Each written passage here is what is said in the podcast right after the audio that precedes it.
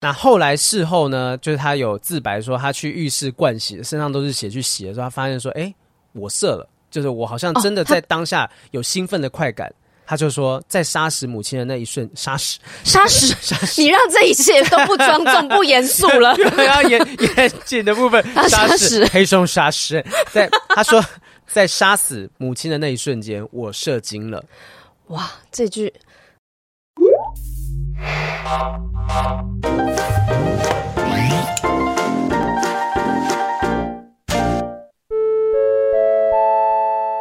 不正常爱颜色的社员们有福了！今天我们的不正常爱情后盾是宜得利家居。之前我们受到宜得利的邀请，到他们门市啊去体验了很多他们的产品。哎，我跟雨珊都非常印象深刻。哎，哎，真的，尤其是在我们逛完宜得利的时候，我一直觉得、嗯、哦，好适合跟另外一半一起来逛哦。对、啊，一起想象家里面要放什么，要摆什么样子啊。哦，真的有够幸福的。但是当下我只觉得。为什么我身边是黄豪平你？哎、欸，什么意思？我好想跟我老公一起来逛，一起组织我们未来的蓝图哦。哎、欸，讲这样子，我跟你讲，要不是多拉最近没有空哦，我也很想跟多拉一起来逛了。但其实今天要跟大家分享几款我们那天逛完宜得利之后呢，非常推荐的产品，那就是可以让我们拥有更美好睡眠体验的宜得利床垫。真的，那天我们真的体验超多种不同的床垫，但是呢，让我们印象最深刻的是第一个要推宜得利双层独立筒弹簧床垫。上下两层不同线径大小的独立筒，支撑度呢是比较够的，躺起来感觉非常的平稳舒适。对对对，我听说那个上层迷你独立桶弹簧啊，可以帮助你去平均的分散体压，所以可以有效降低床上因为翻身或移动所引起的震动。这种抗扰动的设计哦，对于我们这种常常工作到半夜才回家的人，真的是太好了。哦，不管是他晚回来还是我晚回来，我们都不会吵醒对方，不会把哎他已经睡死，然后我还把他弄醒，多扫兴啊！哎，这个。真的很棒哎！另外还有一个优点呢，我也非常的喜欢，那就是他们的寝具选择超级多种，因为大家家里面的可能装潢的风格都不太一样，这种对注重生活品味的朋友来说，真的非常的重要。对不对？是一个梦幻级的床垫哈。那这边也要提一下，其实体验当天我们还有体验到宜得利的电动床。对，它有一个手持遥控器的设计哈，让你即使是在床上也可以轻松的操作。想象一下，如果今天你房间有电视哈，那你在那个慵懒的午后躺在床上，你就直接启动，调整到最舒服的位置，不用垫枕头，你就可以起身看电视啊。看完之后呢，再直接回复哦，耍飞一整个晚上啦。哇塞，起身都要电动按，是有多懒啊？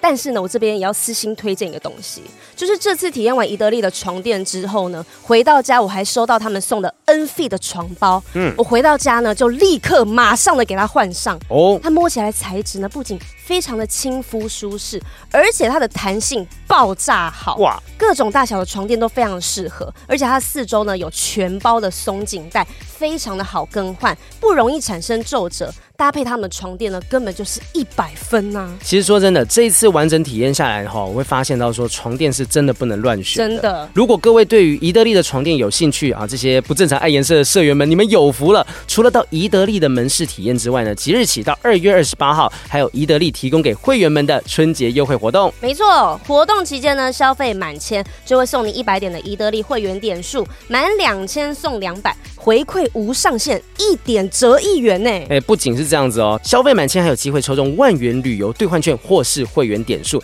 将近两百个奖项等着大家来抽。为了庆祝宜得利全球一千家店铺达成消费满千，再加码抽北海道双人来回机票兑换券呢！哎，太划算了！现在北海道的机票超贵的，超贵哦！活动期间呢，除了这样子以外，哈，宜得利还有很多家具家饰品同步特价中，另外还有废弃家具免费帮你搬下楼的服务。哇！不管你是想要换床垫啊、换家具等等，千万不要错过这档活动，有抽有省又有拿哈！春节龙 K 宜得利，幸福跟财源都会龙一起滚滚来。详细。活动资讯，请参考节目下方资讯栏。Hello，欢迎收听不正常爱情研究中心，我是黄浩平，我是雨珊。今天这一集，我们要用一种肃穆的心情来看待。我们今天整集讲话的语气跟语速都跟之前会不太一样。对，要大家好，我是 Will，大家好，我是雨珊，欢迎收看。呃，其实我们今天算是一个崭新的尝试，我也不知道大家会不会喜欢呢？对，我喜欢啦。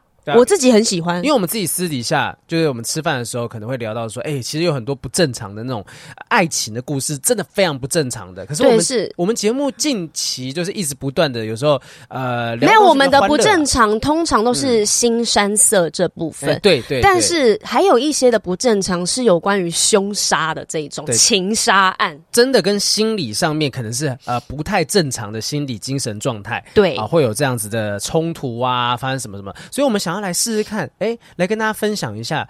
真正不正常的爱情故事到底长什么样子？它可能是一些正在发生的故事，或者是有一些是刑案的部分。嗯、是的，所以那天是个星期三，让我们故事回到那一天的下午，还是要用一个这种比较严，不用严肃了哈。我们今天如果聊的东西，各位。大家对于这个东西有兴趣，可以欢迎呢投稿给我们。如果你觉得哎这个故事好像很适合让我们来聊一聊的话，欢迎告诉我们。如果是你自己本身犯下的，我们也呃呃你匿名啦，好不好？匿名，你不要让我们就是压力很大，说哎等一下不好意思，我觉得我的麦为什么又突然间没有声音？有啊，有声音啊，我还是我的耳机啊啊靠北，我知道了啦。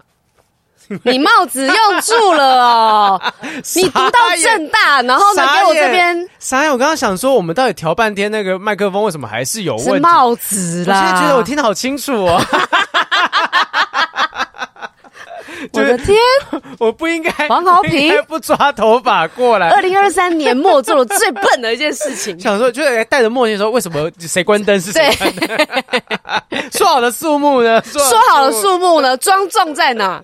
好，来哦！那今天呢，讨论这个主题哈，其实今天这个主题，我们先带出来心理学上面的东西哈，是弑母。杀母亲哦，杀母亲。其实最近有一些社会案件，对对。但是其实我发现啊，那种杀母亲的案件，在网络上面看到很多都是日本的故事。因为其实哈，在我们常常看到比较可怕的一些犯罪犯罪事件啊，很多来自日本。那不知道为什么日本的哈那种人事物这样念起来，就有一种更毛骨悚然的感觉。就是在感觉是在高压的社会状态下面，可能会发生一些。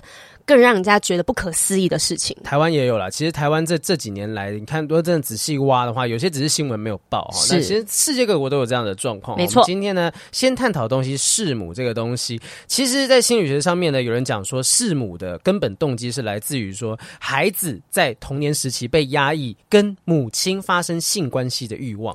哦，这是心理学泰斗啊，西格这个弗洛伊德啦啊，弗洛弗洛伊德讲出来的东西。他说，如果真的对母亲有这个伤害的行为的话，其实是因为童年时期压抑着，想要跟女那个妈妈母亲妈妈有更进一步的行为。那弑母这件事情呢，是可以根本性的去驱赶这种乱伦的冲动。我把他杀了，那这件事情就不会发生了。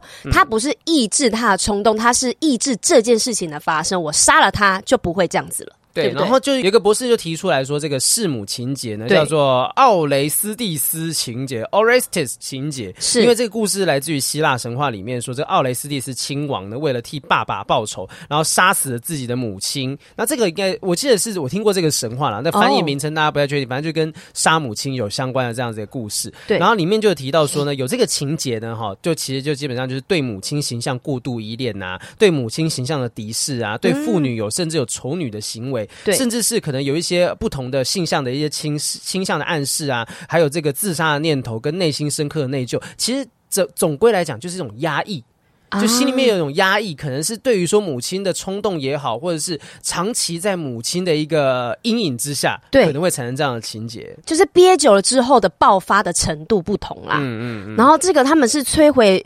他们的摧毁权威女性的形象呢，是他们这类型男人的成年礼。对，这个是荣格所提出来的。对，说如果能够摧毁这种权威性的女性形象的话，就代表我长大了。对，我不再是以前那个小男孩。嗯，因为妈妈把我生出来。如果我今天做了什么什么之后呢，也许就代表说我可以完完全全脱离母体，是能够成为一个独立的个体。所以有一些有这样冲动的杀人犯，可能是基于这样子，会觉得说我要用这样的方式来摆脱对母亲的依恋。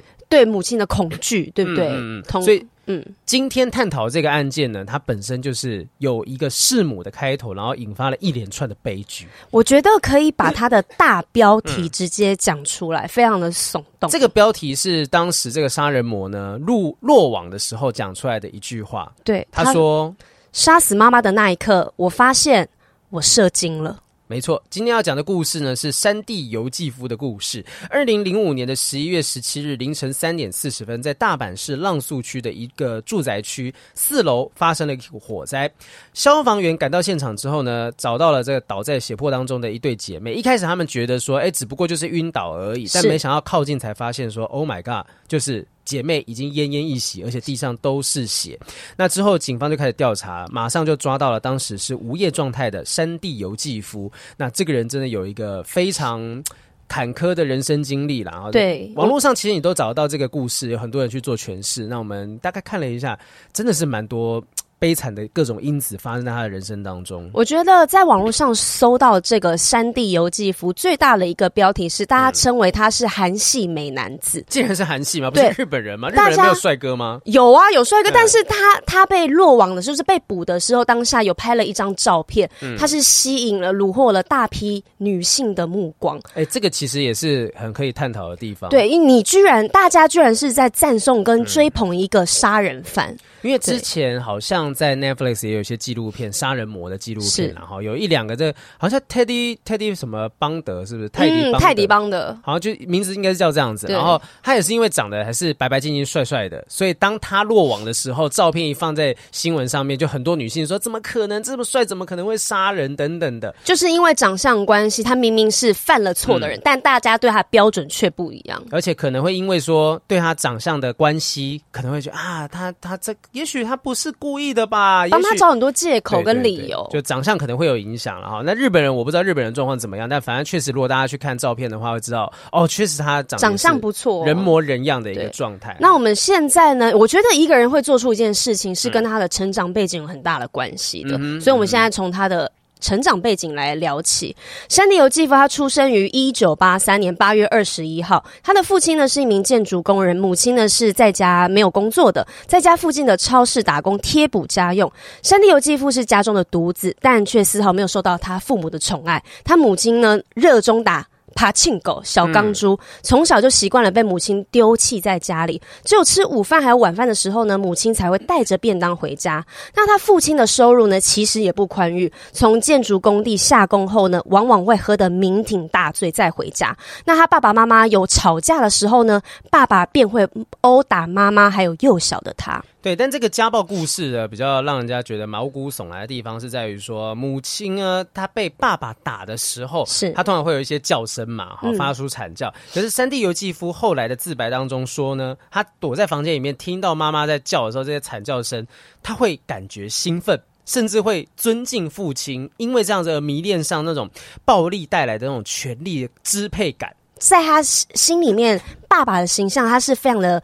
呃，羡慕他，他觉得 man 呐、啊，他觉得这样子哇，那男生很钦佩他。我们当然不是说这个东西是合理的，可是，是在他当时的心境状态是这样。他的自白就是，确实是在这个爸爸殴打母亲的状况当中得到了性快感。哈，那那后续好像也因为这样子，慢慢的延续了很多可怕的一些悲剧的发展。哈，那后来上小学之后呢，因为他自己本身呢，呃，家暴的关系，被家暴的关系啊，脸上会带着伤来到学校，但因为呢，他性格又比较内向。所以同学们就一直不断开玩笑，甚至会欺负他，所以他就从爸爸的身上好像找到了一些方式，所以用这个暴力的方式来保护自己。哎呦，那小学六年级的时候，他的爸爸因为酗酒过度导致了肝硬化。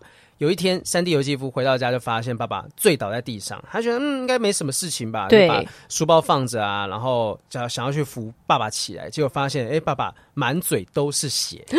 山地由纪夫吓到，赶快逃出去，跑去找妈妈。妈妈就跟他讲说：“嗯，没事没事，不用不用紧张，不要到处大声嚷嚷哈。”然后就叫叫他旁边休息。结果等到母亲的工作结束之后，两个人一起回到家。嗯，母亲看看父亲身体状况，嗯，OK，好，打电话叫救护车。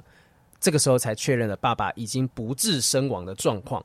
但是原本对他爸爸比较有好感的山地由纪夫，在心里面他就是。这一刻开始，他暗暗的就是开始对父母亲感到怨怼。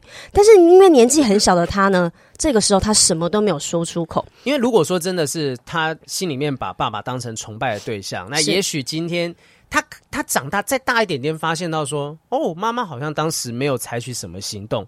妈妈是不是有什么原因？我觉得，如果如果今天见死不救的感觉，可是因为今天如果她是被家暴的对象，对他确实也觉得说，嗯，如果老公就这样死了，也许对她来说是个解脱，对，未尝不是一件好事。但是儿子可能都看在眼里，就觉得说，妈妈是不是真的见死不救，甚至会有一种对妈妈有一种恨意跑出来。真的。那因为失去了主要的收入啊，然后再加上说婆家一直对她的妈妈就是稍微有点呃介意啦，就颇有维持，可能在这件事情或者一直不断累积的状况之下，所以他们全家就是目前就是跟呃直接跟其他的亲戚断了联系。那到中学之后呢，山地由纪夫呢就参加了乒乓球部，那参加这个社团。呃，原因很简单，就是乒乓球拍比较便宜，嗯，只要一个球拍就好了。对啊，其他东西什么高尔夫啊、篮球什么要 长期，那有钱人在玩的东西，可能真的还没有办法玩啦哈。所以导致说他参加这个社团，即便是呃入那入的门槛很低了，对，还是一样会被朋友给欺负，同学欺负，就个性就更加的孤僻，嗯、而且只要别人开他家庭的玩笑的时候，更生气，会跟他吵架。他有一次呢，是在初二那一年呢，就是他把呃家里的菜刀拿到学校去威胁那些曾经欺负过他的同学们，用这种方式去表达说：“不要再开我玩笑了。”表达他的生气不满。对，我觉得这个是蛮蛮难过的点，是在于说他从小从他爸爸身上看到的这些东西，用暴力来解决行为，真的啊。那也许他妈妈又可能埋首在工作，或者后面会讲到说妈妈在忙些什么事情，没有办法好好带顾到他的情绪，对，然后没有及时的去导向。那他反而他真的是难过的时候，你们要给他安慰，然后他做出什么事情的时候，也无法给他正确的一个导正，所以用这样子暴力的方式去解决问题。结果当时在学校里面，他就有个外号就是恶魔，对，因为他那个拿。菜刀出来的时候，表情非常的狰狞，嗯，所以呢就被大家称为恶魔。从那个时候呢，他就没有再去上学了，嗯，因为在学校学校里没有什么活动，所有的集体活动他也都不参加，甚至连毕业典礼他也都没有出席。他在初中毕业之后呢，因为学历低下的关系呢，他就只能去就业了。他曾经去广岛的纺织公司面试，但是没有录取，他就回到。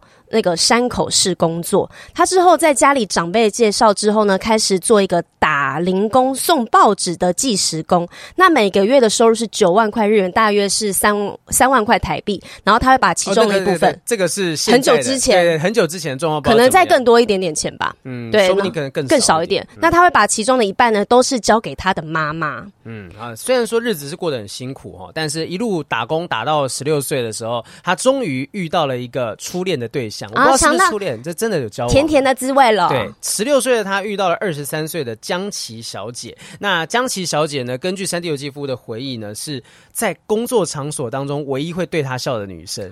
哦，唯一对他表示善意的人。对，差六岁而已，十六岁跟二十三岁，大概都高中生跟大学生。学生你要说。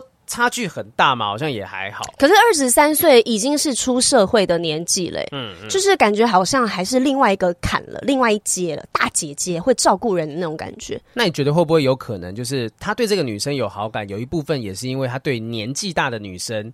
呃，因为没有、哦、喜欢妈妈的那种感觉吗？对，因为他没有在妈妈身上得到一个母爱。对对对对，所以他觉得说，这个年纪大的女生，那个成熟的韵味，也许可以给他从来没有过的感觉。哦，有可能呢。嗯，后续呢，他们两个就是真的都谈恋爱，而且发生关系。那在呃发生关系的过程当中，三到呃这个由继夫呢，他就讲说，呃，女生总是会跟他讲，如果说真的怀孕的话，你要对我负责哦。那你必须要对我负责哦。对，那其实。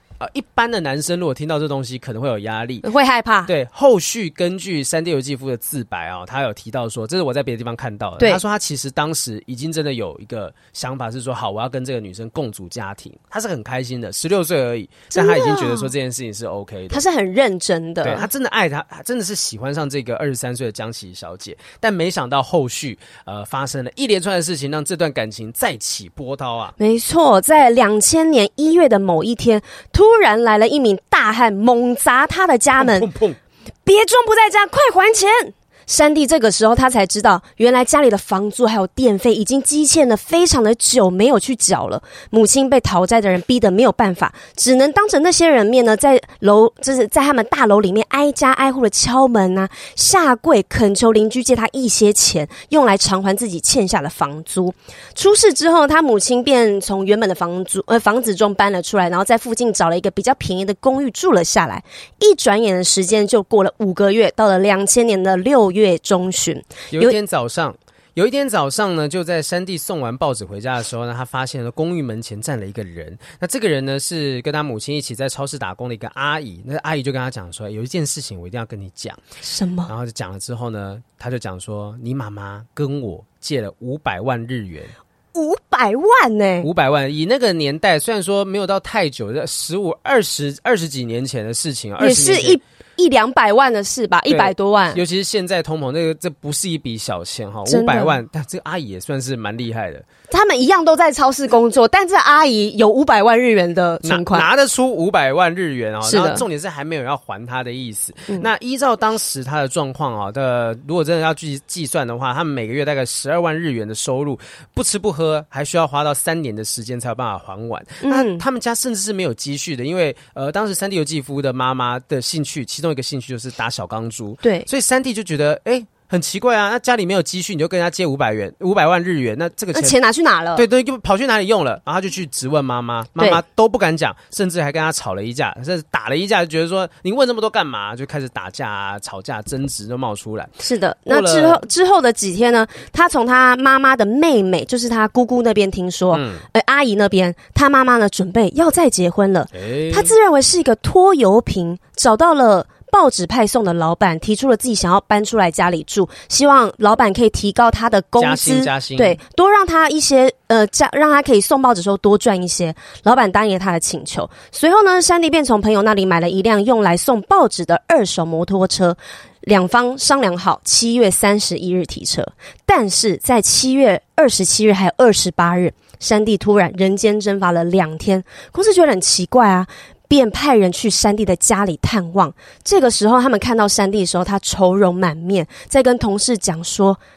我妈妈借了一大笔钱，问他呢，他却不说钱花在哪里，这个真的很难办呐、啊。其实，在那两天的话，山地由纪夫是有找到到底为什么妈妈会借五百万元，然后或者是这么多钱到底都哪里去？为什么家里都没有积蓄？为什么？他又找到一个存折，就是妈妈有偷偷藏起来的存折，里面呢有写到说，这五百万日元妈妈借完之后有存在存折，但又转出去了，转去给谁呢？他跑去质问母亲，才知道说他在网络上面认识了一个中年男子。网恋呐啊，哎，这种呃夕阳呃黄昏晚恋这种感觉就很危险。黄昏之恋，对，有可能会是有可能会是那个什么那种诈骗集团呐，图谋不轨的，有目标的，奇怪的国家来的那种。我说啊，我是什么什么探员，我对我我是那个战地的医生，将军会需要网络上认识也不知道，好，反正就是认识之后，他妈妈就想要跟他再婚。那因为这个原因呢，其实呃男方好像一直不断希望说女方可以供应他，就不管是经营的公司资金上出问题也好，生活费也好，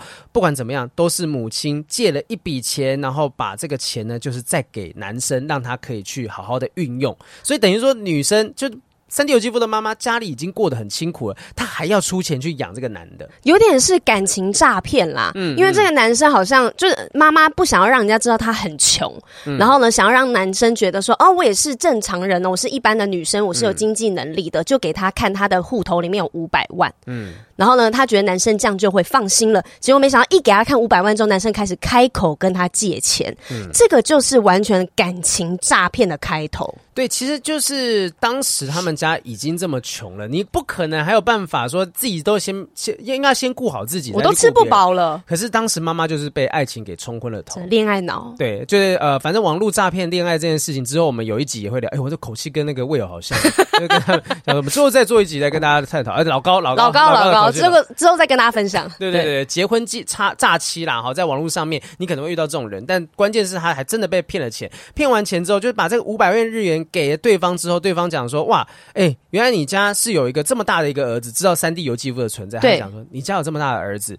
哦，那我可能真的没办法跟你家在一起。于是就提出分手，分手也没有要把钱还回来的意思哦，带着钱就不见踪影了。所以山地由纪夫会觉得他是拖油瓶，这是。”完全更加深了他妈妈这个感觉，对不对？就是山地由纪夫自己自认为是拖油瓶，不想要给妈妈那个连累他了哈，其他的负担。但是呢，呃，当他妈妈从别人的口中听到说，哦，你儿子是拖油瓶的时候，就变成说两方可能都对彼此有一些怨怼。对。嗯，他就觉得说啊，一定是因为你的关系，所以这个男的才不愿意跟我在一起。两个人的结论都是我是多余的。嗯嗯嗯，反正呢，这件事情当三弟尤纪夫知道之后呢，他就很生气。可是他妈妈是一直不愿意承认的，他不觉得自己是被诈骗，他就把这个这个婚姻、这个感情会触礁的原因全部推给了眼前的这个儿子，觉得他是通往幸福的绊脚石。哦，这句话好严重哦！而且如果哎，我最近看那个什么，就是。那个 Gossip Girl，嗯，因为 Dora 在看 Gossip Girl，然后他就前面几季的故事内容，男女主角呢，男生的爸爸是呃，男生的爸爸跟女生的妈妈以前曾经交往过一段时间，嗯、但他们没有血缘关系，就以前交往过，然后后来呢，呃，两个人就是他爸爸妈妈那个一个爸爸跟另外那个妈妈想要重修旧好，好想要重新在一起，对，可是问题是他们在一起之后。他们底下儿子女儿就变成是 step sister and brother。对，那他们这样子还可以交往吗？虽然一般人听到这个会可能会被 trigger 一些特别的这个嗜好，是啊，继妹、继兄什么的。可是当时那个女主角 Selena 就是直接对妈妈讲说：“我不希望说你们这样结婚之后会变得好像我我就没办法跟 Dan 在一起，跟另外一个男生在一起。”就妈妈竟然就因为这样子就牺牲自己的幸福，她就去提出说要跟那个爸爸分手的事情。啊两个人就没有在一起，而且妈妈后来还马上就跟另外一个有钱人结婚。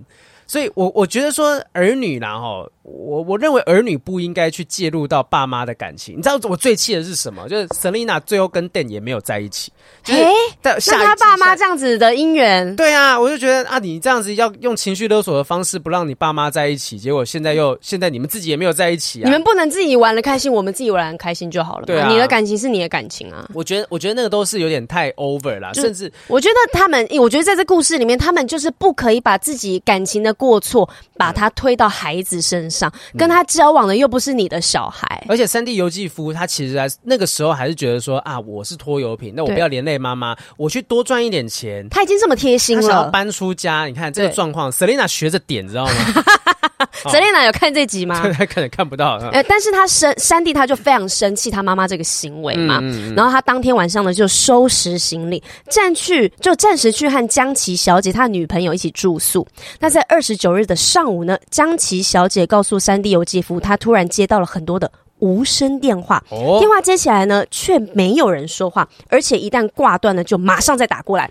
那他另外一边的，对我曾经有看到那个有人讲说，那个电话接起来，有时会直接威胁他去死之类的。啊、不是只有无声电话，是还有一些恐吓的情形。这么可怕？反正就是当时山地由纪夫觉得，哎、欸，我女朋友遇到这个状况不太对劲，他，他去看了一下电话号码，对，手机就拿过来一看电话号码，说，哎、欸。这不是我妈的手机吗？呃，好可怕哦！他之后就非常生气的跑回家，直问他妈妈说：“你为什么要这样子做？”嗯，而他的妈妈的话呢，一下就让山地游纪夫失去了理智。他妈妈说：“因为你，我被多少男人丢下，我从来都没有抛弃过你，你现在却为了一个陌生女人要离开我。”你让我得不到幸福，我也要毁了你的幸福。当然，这些对话可能都是山地由纪夫后来在自白的时候说的，我们无法证实到底有没有。他妈妈到底没有讲过？对，没有办法哈。但是当时呢，当天晚上到底发生什么状况呢？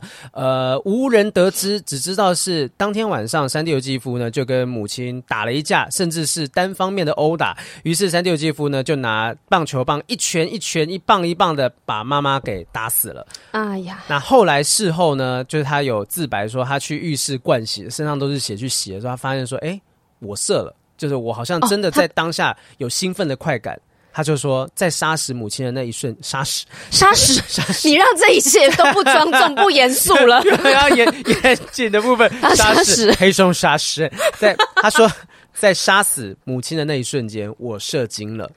哇，这句。就是很毛啦，你会觉得说，哦，他真的在试母，他有快感，对，试母的过程当中有了一个兴奋的快感。结果他后来是自首报案的哦。是的，在两千年的七月三十一日中午，位于日本本岛的最西端山口县山口市的警察局突然接到了一起报案。报案者的声音呢，非常的稚嫩，但是语调却相当的平和。我杀了我妈妈。接到报案的警察呢，迅速赶往案发地。当他撞开门的时候呢，发现一位中年女性俯卧在门口附近的地面上，从头部流出大量的血液，几乎已经干涸。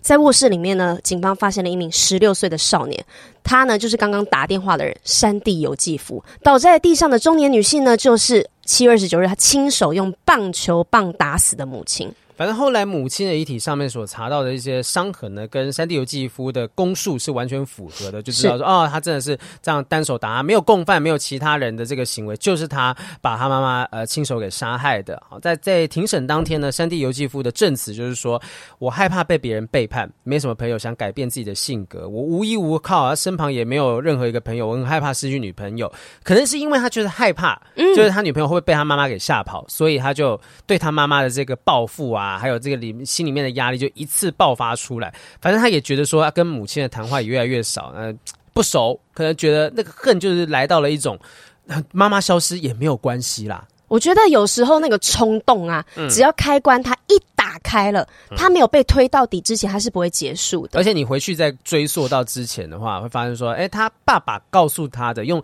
身教告诉他的一件事情，就是你一切就是可以用暴力来解决，你用暴力就可以解决一切的麻烦，甚至是在同一个人身上，都是母亲，没错。那在两千年九月十四号，山口县的民事法庭呢，根据他因为年龄还还小，具有充分的改过自新的可能性的理由，判处山口山地由纪夫进入中等少年院进行保护二十四个月。但是因为日本的法律对于青少年的处置方针就是以教化感育为主，惩戒为辅，所以呢，就算你是做了非常极其恶劣的杀人、轮奸、放火这些很严重的罪行，如果他的年龄呢是小于二十岁。对，那很多的情况下呢，是会通过民事法庭以少年犯的身份进行审判的。东野圭吾的有一部推理作品，就是在写说有一个爸爸，然后他女儿。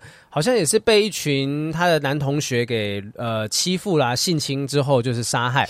那但当时因为他们都还没有成年，所以没有任何可以去给他们判罪，对对对，也关不起来。对，所以那个爸爸就亲自下手。就是其实日本还蛮多这种类型的这种推理作品，或者是在讲社会的案件等等，甚至有一些可能精神状况，好像有一部作品叫《刑法》第十九条还是什么，突然忘了。对。提真一演的哦，对，然后就里面就在演说，就是如果说今天是跟精神状况有关系的话，是不是能够判判死刑？其实日本很多这种探讨这样的东西，有可能跟他们那种压抑的社会有关系。但是因为他们呢，是因为他们就是如果从少年感化院，他们少年院毕业之后，嗯，他们呢通常都会是有洗心革面的，都金盆洗手了，所以呢，他们的比率是很高的。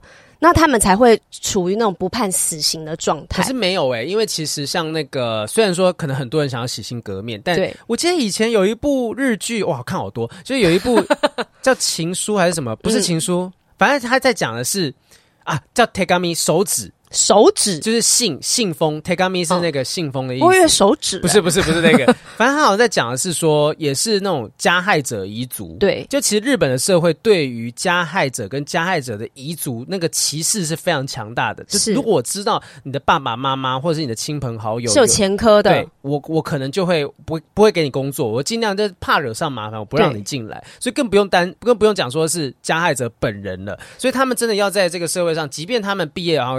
这状况良好，真的真的出来，从少年院离开之后，他要找到工作难上加难，真的很困难。但是他们是对于少年犯，他们有一个比较。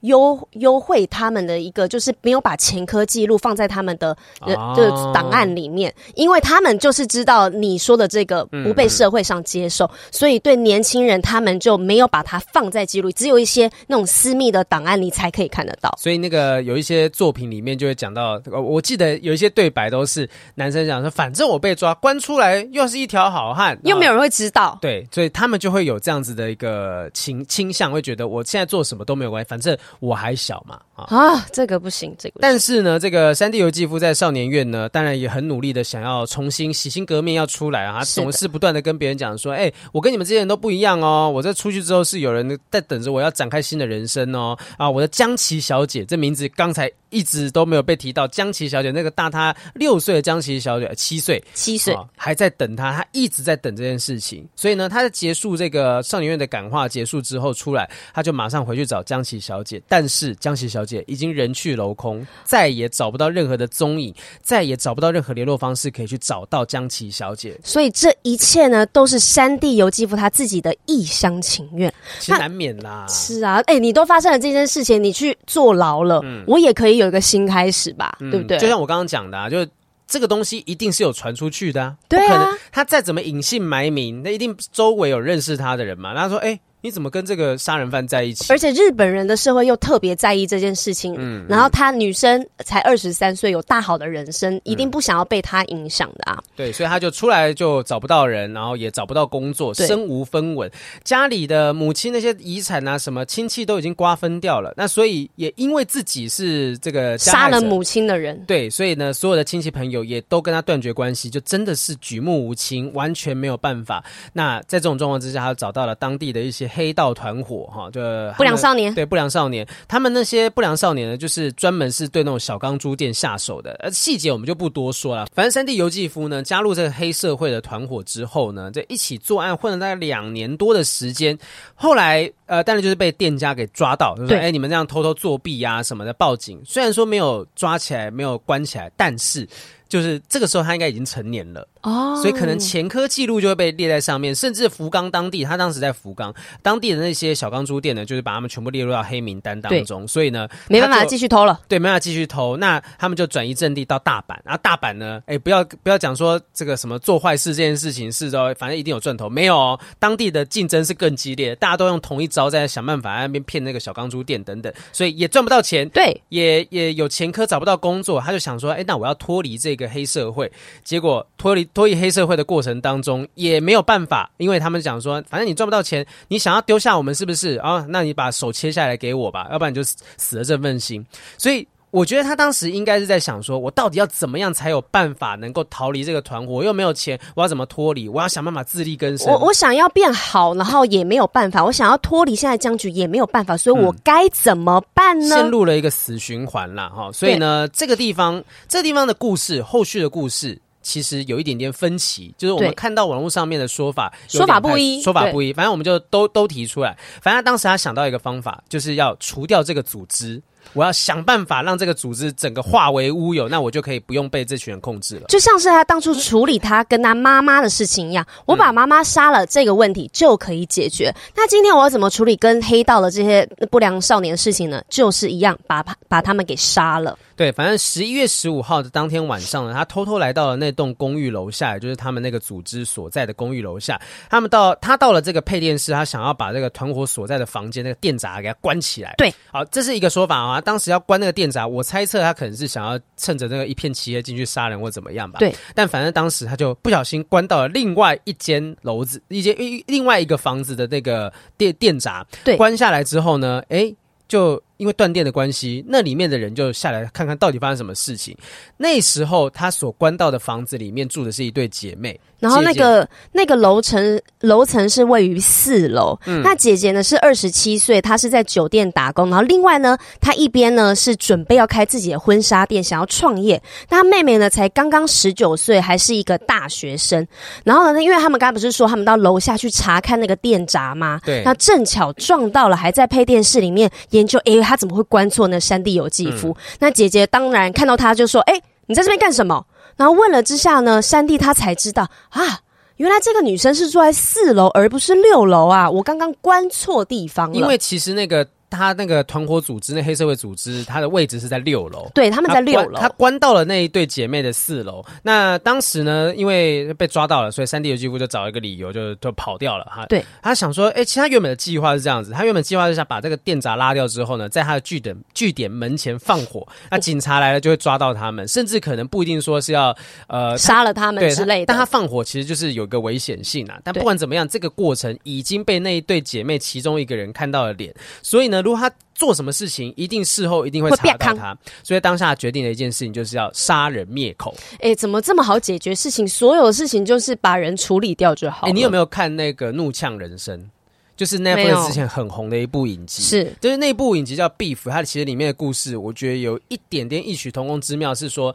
呃，两个人在路上吵了一架，对，啊，就吵了一架。但是没想到事后呢，A 要报复 B，那 B 又回去报复 A，这个报复来报复去，就把事情越滚越大，越闹越大。就是明明原原本一开始就是一个道歉，或甚至其中一方退让就可以解决，以解决了。但是，哎，没有人要退让，就整个事情就闹到一个一发不可收拾。我觉得山地由纪夫在这个故事当中，目前的状况也是这样子，就是他越来越没有办法控制到底这个事情会走到什么什么路线去。是的，接下来呢，来到了。二零零五年十一月十六日的深夜，他呢就带着自己的行凶道具，再次回到那个组织的据点楼下。他不声不响的爬到了四楼。敲了敲门，发现诶，那对姐妹还没有回家。于是呢，她便到楼下找了个角落藏起来，双眼盯着公寓入口，蹲守着等待那对姐妹回来。那姐姐才子呢，从酒店下班之后呢，就去找妹妹，等她一起下班。两个人就骑着自行车。突然，妹妹想起，诶，我想要去便利店买点东西。两个人就分开了。姐姐先自己回到了家里。此时呢，是十一月十七的凌晨两点半。看到姐姐才子走上了楼梯，山地尤纪夫马上追了上去。就在才子用钥匙打开门的那一瞬间呢，山地尤纪夫马上冲上前，拿出刀子顶着姐姐走进了屋子里面。门在他们身后重重的关上，他手上的刀子呢，重重的划在了才子的脸上，血马上流了出来，吓得他惊慌失措，连忙大喊救命，但是呢，立刻呢就被山地死死的捂住了嘴。山地由纪夫呢，就在才子的脸上用力的打了几拳，感觉上也许跟他当年看到爸爸对妈妈的这样子一个行为，这个形象重合在了一起啊。那才子为了要躲他的拳打脚踢呢，就就躲嘛，就跑。那看到这个姐姐呢，没有反抗，没有一个明显的反抗，他就更加兴奋。接下来呢，就掐他的脖子，然后脱掉他的裤子，开始对他进行性侵犯。然后这个过程当中呢，才子呢就被他掐得昏迷过去。没过多久，妹妹也回来了，妹妹。打开了房门，听到房门里面的声音，他就冲出卧室，然后再把妹妹再抓过来，甚至呢就把刚才他所脱下来的姐姐的衣服塞进了妹妹的嘴里面，然后甚至用匕首直接的对妹妹呃戳了捅了一刀，然后刺向了妹妹的胸口。那两个反正姐妹在经过这一番的这个争斗当中之后呢，两方都被呃两姐妹都被性侵，甚至最后两个人都因为失血过多就失去了知觉。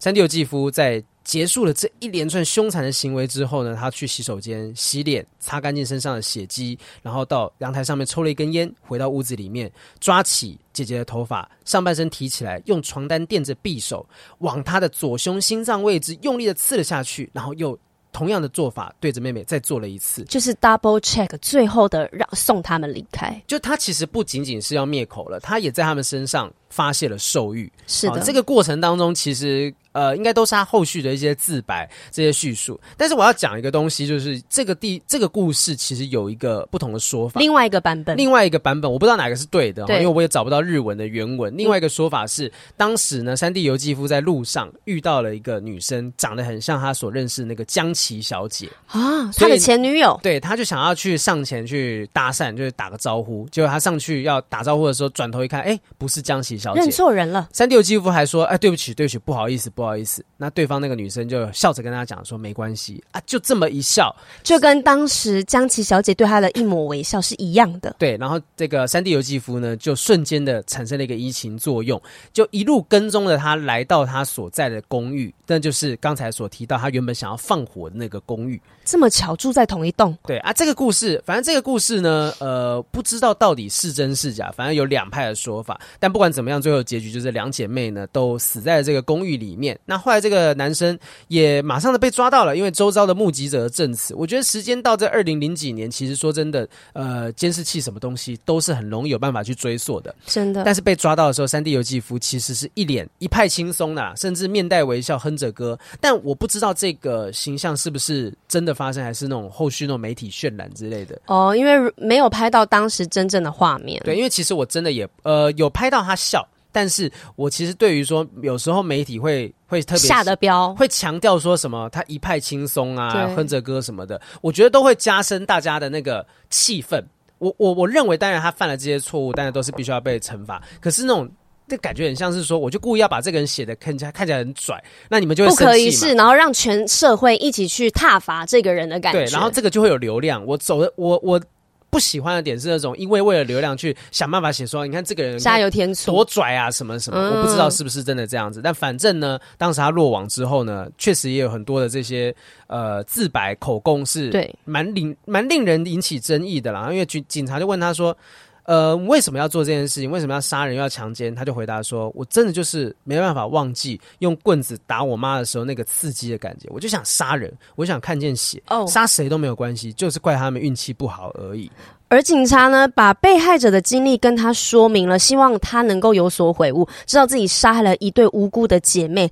他当时的回答是：“杀个人跟弄坏个东西没什么两样。”在六月九日到十月四号之间，法庭对山地进行了四个月的精神鉴定。最终的鉴定结果呢是，山地他在犯罪的时候对善恶观念有着清晰的认识，而且他也可以控制控制自己的行为，并且在作案前提前准备，作案后伪造现场等等细节上，反映出他具有充分的作案动机还有思维能力。就意意思是说，他精神上没有问题，他跟一般人是一样的。尽管他有一点点缺陷，但是不影响他作为完全行为责责任人的资格，其实。呃，有时候他们在判决的时候会判定说，犯罪的行为能呃行为者到底他当下有没有办法判断自己在做一件坏事？是，所以呃，我记得刚刚提到说那个什么精神相关的刑法第十几条，他就是如果说今天他没有办法判断自己到底有没有做了一件坏事的时候，他可能就可以躲过这刑责。但当时经过这四个月的精神鉴定，他们还是认为说，没没有哦，你当时很明确知道，他完全知道自己在干嘛，对，你知道你在做什么，所以我没办法让你脱罪。所以在十月底的时候，公审开庭，这个时候其实事情已经闹很大了。四个月期间，我当时看到新闻报道上面是说有万人请愿书，有，因为其实你你说要在日本要判死刑这些东西还没有那么容易，但是当时却有一份是两万多人的请愿书，然后要求法庭判处山地由纪夫是死刑。那检方呢，把这份请愿书拿给山地由纪夫看，他就说，嗯，没感觉。他问他说：“有没有什么想法？你这么多人想要你去死，你有什么感觉？”他没感觉。嗯、那后续啊，其实，在开庭啊，公审第十一次开庭的时候，被害者的爸爸就带着母呃女儿的遗像，告诉他们，就就对着那个遗像，在大家的面前讲说：“你不用怕了，爸爸来了，爸爸陪你们。那个人已经不敢伤害你们了。来，在我旁边一起看一下这人渣吧。”当天的法庭没有宣判，但是这个父亲在走出法庭的时候，对着全国的电视观众说：“ 就是如果法庭不判他死刑的话，我跟我儿子一定会当庭杀了他，哪怕杀了他之后，我们两人在这个地方切腹也没有关系。”所以就在这个状况之下呢，其实后来检方，我我觉得其实跟法律也有关系，跟舆论也有关系。对，反正当时法庭就宣判了三地由纪夫死刑。最后，这个穷凶二穷凶恶极的杀人魔的一生，就在二零零七二。二零零九年的七月就被执行了死刑。嗯，这个故事就到这边结束了。嗯，其实中间提到的那些东西哦，包含说，呃，我我看到说，当他追求的这个江琪小姐当时在一起，然后出狱之后人就不见了。其实会想要了解的是说，一般人对于这件事情应该会觉得无可厚非吧？可是江琪小姐到底心里面是怎么想的？可是我觉得我可以理解江琪小姐离开的任何的原因。嗯嗯。嗯，但是我想要知道的是，假如这个时候她出狱了，她去找江琪小姐，江琪小姐在的话，嗯嗯，她没有离开的话，那后面这些事情还会发生吗？还会死掉这对姐妹吗？我觉得没有办法去讲说江琪小姐逃掉，这我不知道她是不是逃掉。其实没有人知道到底发生什么事，没有人找到她出来讲话啊。因为她在感化院里面的时间也不算短，说不定江琪小姐她未必是呃害怕搬走或怎么样。因为呃，其实，在日我相信江琪小姐在她的故事里面不像是一个经济非常优渥的人。你要说搬家就搬家，说到什么地方就到什么地方，可能也有困难。那会不会有可能也是一些阴错阳差？她让她没有刚好没见到而已吗？就是可能，例如说，他可能就因为工作的关系或家人的关系，他搬回老家什么，就是找不到人，联络不上。那这些东西有可能造成了这一连串的阴错阳差，觉得说，哎，这个社会对不起我啊，连我的爱人都背叛我什么什么的。但是这些都是借口。可是我就是，我我我就是觉得是借口。嗯，因为当一个人很想要找你的时候，你愿意出现的话，你一定不会找不到。嗯，但是我就觉得。江琪小姐是刻意的隐把自己隐藏起来了，想要躲掉他。其实真的没有办法哎、欸，如果是我，我的另一半犯下这么严重的罪，他杀掉了妈妈，而且在这么年轻的时候的话，我想到的一定也是跑走。因为我如我才二十三岁，嗯、我还有大好的人生。嗯、对，那如果是长大了，如果是再更大一点点，然后假设不是两个人都成年了，然后不是说可能是弑母哈，就我们慢慢的、慢慢的去判断，如果另一半做了一个。呃，很可怕的做很可怕的事情，呃，我们从两个层面，一个是他不是故意的，嗯，如果他不是故意的，那我们应该要去原谅他，原谅他，或是等待他吗？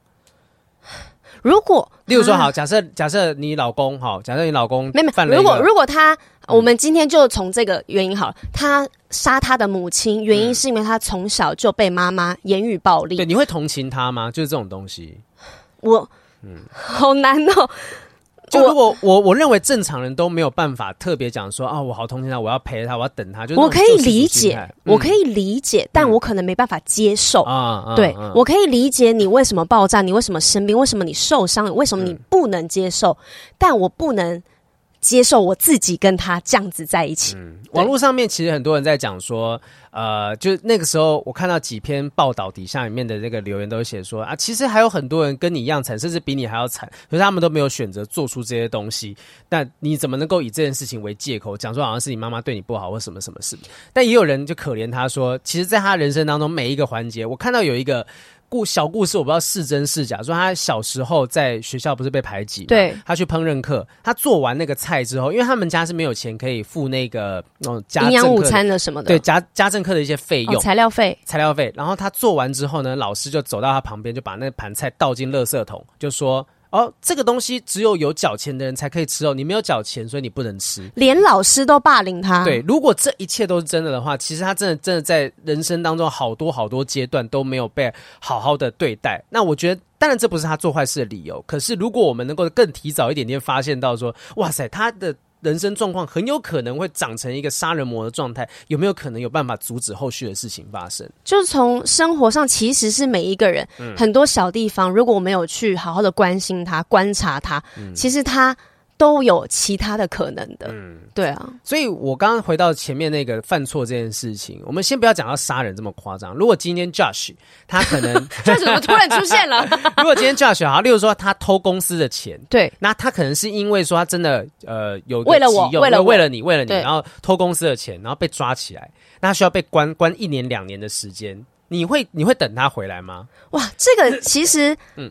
有两个层面，一个是他是为了我去。嗯但是他做了一个不能原谅的事情，不呃犯法的事情。嗯嗯。那如果他的出发点是他是为了我，然后呢，他也完全没有别的方式可以做了。嗯嗯。他已经想尽办法尝试过，而不是只是讲讲，他尝试过，真的都赚不到钱。嗯。他为了我而去投钱，我会等他。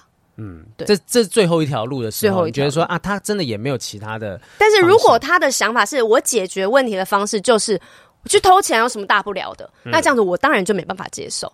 但是另一半犯下什么样的罪行，你会毅然决然的转头离开？罪行啊，劈腿啊！劈腿不会犯法，啊，劈腿不会犯法。如果外遇的话，外遇你可能就会走嘛，就是结婚状态下外遇嘛。那例例如说他的，我觉得他打人动手哦，动手其实就不行了。嗯嗯，嗯对，不论是你是打小动物还是打我，嗯嗯，嗯，都是不行。那你呢？你可以接受？你不能接受另外一半做什么？我觉得另外一半，我想想看哦，嗯，犯罪这件事情很微妙，偷东西、偷小东西。如果他今天偷东西、偷窃这个行为是变得偷窃癖的话，我会想办法等他矫正。就我觉得这东西如果矫正的过来。哦，你会给他机会，啊、就是就是看到底矫正不矫正的过来。如果今天他所做下的这个错事，他所犯的罪行是有办法矫正之后，他可以变回原本的状况，他不会再持续做这个东西的话，那我会等他。可是如果今天他的偷窃啊，这个行为，他是一个精神上的疾病，嗯、他控制不了自己要去偷东西，他是无法控制自己的行为，嗯、所以这个可能就无关乎我有没有办法让自己去做一个不犯法的事情，还是说？我觉得，如果真的要挖的话，我可能无法接受的是不可回复的犯罪行为。不可回复。他今天如果偷东西的话，我还可以去帮他付赔偿金嘛？如果这是他的偷窃癖，那我我帮他付赔偿金嘛？或者一边付，然后一边想办法治疗他这个行为，就有没有办法透过心理医生啊、精神科医师等等的去想办法矫正？可是他今天杀人。放火这些不可回复性的东西，不可逆的，对，不可逆的。你你造成的伤害，没有任何能够，没有任何人可以帮助你。然后，甚至不是出于说不得已的理由去做这件事情的话，嗯、我可能就没有办法接受。但是如果他是，比如说像我们刚才讲的，他是有原因的去做杀人放火的事情，就是你可能会有原因，还有好有坏的嘞。你看，像如果说今天他是。被那些黑社会的分子欺负的话，他真的是忍受不了，他需要报复，然后就放一把火把他们都杀了。你可能会有一点可怜，觉得啊，你看，可是他一次烧了八个人、十个人这样子。对对对，有可能，就你可能会觉得说，这个人他。的犯罪是情有可原，因为他真的被这群人欺负的太惨。我现在在建立在他被这群人欺负的太惨的状况之下，我们两个现在在写一个剧本。对对对对，对，因为他确实啊，他在那故事里面，他被这群黑社会的团伙，他们也是一直欺压，然后他要逃也逃不掉，他人生就被这群人控制在里面。如果他真的做出这件行为的话，也许情有可原，但他必须要为自己的罪行付出代价。他要负责任，但是我会理解说，OK，我知道你做这件事情，你很辛苦，你很可怜，但是你有，你也许有其他方式可以去做，你没有选择，那你要为这个错误的选择付出代价。他负责任，他去坐牢了，那你会等他吗？你说，如果我跟三 D 有肌肤在一起的话吗？没有，是是他的做这件事的理由是你可以理解的。如果那真的他别无选择，那我可能真的会等他。嗯因为，因为他真的没有选择，他不做，他的人生，他的状况会更惨。就像那个《鱿鱼游戏》啊，大家不是都讲过《鱿鱼游戏》第一季有韩剧有韩剧有那一部，他的故事里面，其实大家对于说要不要继续参加这个游戏。他们是有游戏方是，有给这些人一个选择的。对，说你们可以退出游戏，没问题。可是每个人回到自己的生活当中，发现自己的生活有够惨的。我我参加这个游戏，我死掉，跟我不参加这个游戏，我在外面饿死，被人家打死，一样都是死，那一样都惨。那我就选择有机会赌一把的可能性。嗯，所以有些人其实所谓有人讲说，可怜之呃可恨之人必有可怜之处。但是不，并不代表说，因为他可怜，反了反了，可怜都有都有，可怜之人都必有可恨之处，可恨之人也有可怜之处。嗯，那不管怎么样，你做出这些东西，你要为你的罪行付出代价。可是如果你真的是不得已，我会等你，我会等你，就是等你该为你的。罪行付，负完责任之后，对对对，但当然现在就是呃，有没有可回复性这件事情呢、啊？如果说你今天做的这个东西又不可回复性，你要负起的责任可能更大，嗯，更大的代价，对啊，时间上面拉长到二十年、三十年要等你，我我我可能也不一定。Dora，你可以的，你现在去做尽任何的事情，黄浩平都会不要去鼓励，不要去鼓励。我觉得如果你真的很爱这个人，你会希望说他可以回到正轨。是回到正常的生活，想要帮助他。对，那也许在这个爱的状况之下，你会做出很多的牺牲。嗯嗯，那这个就是我我今天没有要去批判江琪小姐，我觉得她非常合理，她做出离开的这个举动。是，毕竟你没有必要去成为她人生当中的救世主。我觉得过去我们看到很多故事，包含很多网友的投稿，他们常常会讲说啊，觉得她好可怜。那我我觉得我可以改变她，我可以等她变好。对，可是其实你没有那个义务。啊，他也没有那个权利要求你留在他的身边，真的没有那个权利。嗯，那也许说不定三 D 游纪夫他，呃，真的压垮骆驼的那根稻草就是他失去女朋友这件事情。可是唯一爱他的人不爱他了。但正常的想法，你可能会觉得说，那我就再去找另外一个啊，我就找一个没有人知道、没有人知道我过去的女生，我好好的出出狱之后好好做人，我也许会遇到下一个人。可是他没有。他选择投入另外一个方式，赚不到赚不到钱，又被黑道控制的方式，那确实他必须要为自己的选择付出代价。但是会觉得看完这个故事之后有点感伤，嗯，嗯，因为从他很小的经历开始，我们听到这个故事到现在，好像没有办法听到一个很开心的某一件事情。嗯嗯嗯，他的不论是家庭、求学环境，甚至是工作，没有一件事情是顺利的。嗯，然后就会觉得哇，他。短短的生命里面，就是怎么会这样子就过去了？我觉得莫以善小而不为啦。大家觉得说，给身旁的人一个笑容啊，或者虽然说在故事里面，好像就是因为。呃，另外一个故事版本不是说那个女生就是笑，给她一个笑容，笑说没关系，是好是坏？对，可是如果在她更早的时候，身旁的人愿意都对她耐心一点的话，我们就不需要在事后才需要用这各种不同的刑罚才去想办法才罚他。你不管怎么样罚他，那两条就是那两个受害者。哎，我觉得应该把名字，我们一直提的是加害者的名字，但是没有提到受害者的名字，我觉得对他们并不公平。我觉得要想办法是阻止这一切事情的发生，好像叫上。像我们其实，我觉得应该特别提一下，就是被害两名女子，她一个叫上原明日香，然后另外一个叫上原尤加里千飞路，很多很多不同的翻译，可能没有汉字，嗯、反正就是上原家的这两两姐妹啦。我觉得其实她们确实也没有做什么东西啊，她们得到她们遇到这样子的一个飞来横祸，也不应该是她们所遇到。可是我她们很无辜哎、欸，我只是想说，我家里怎么停电了，下去看一下也有事哎、欸。对啊，我觉得那就是一个。大家的所有人都要应该去理理解到，你随口的一句恶行，你随口的一句恶言，有可能会变成蝴蝶效应，越滚越大。每个人都有一个社会的责任，就是看到人，就是说点好话吧，嗯，就是带个微笑，没什么的。对啊，但当然他们做出这么样残忍的罪行，这不是说啊啊，这一定是什么社会的这个集体的大所有人，大家都要去承担的责任。可是。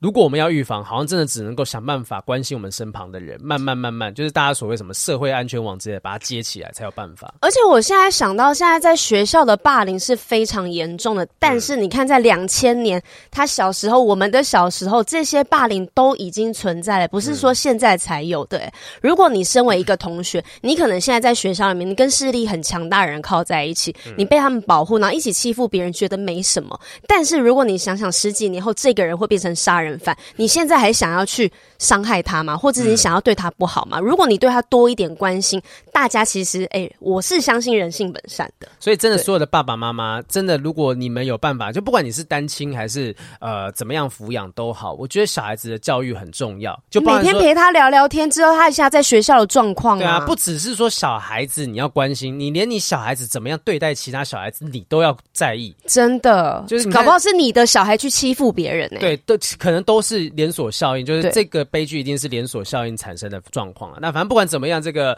呃悲剧的灵魂，受害者、加害者现在都已经不在这个世界上面。那但是呃，永远讲不完，就是还有很多很多类似这样子的案例不断的发生着。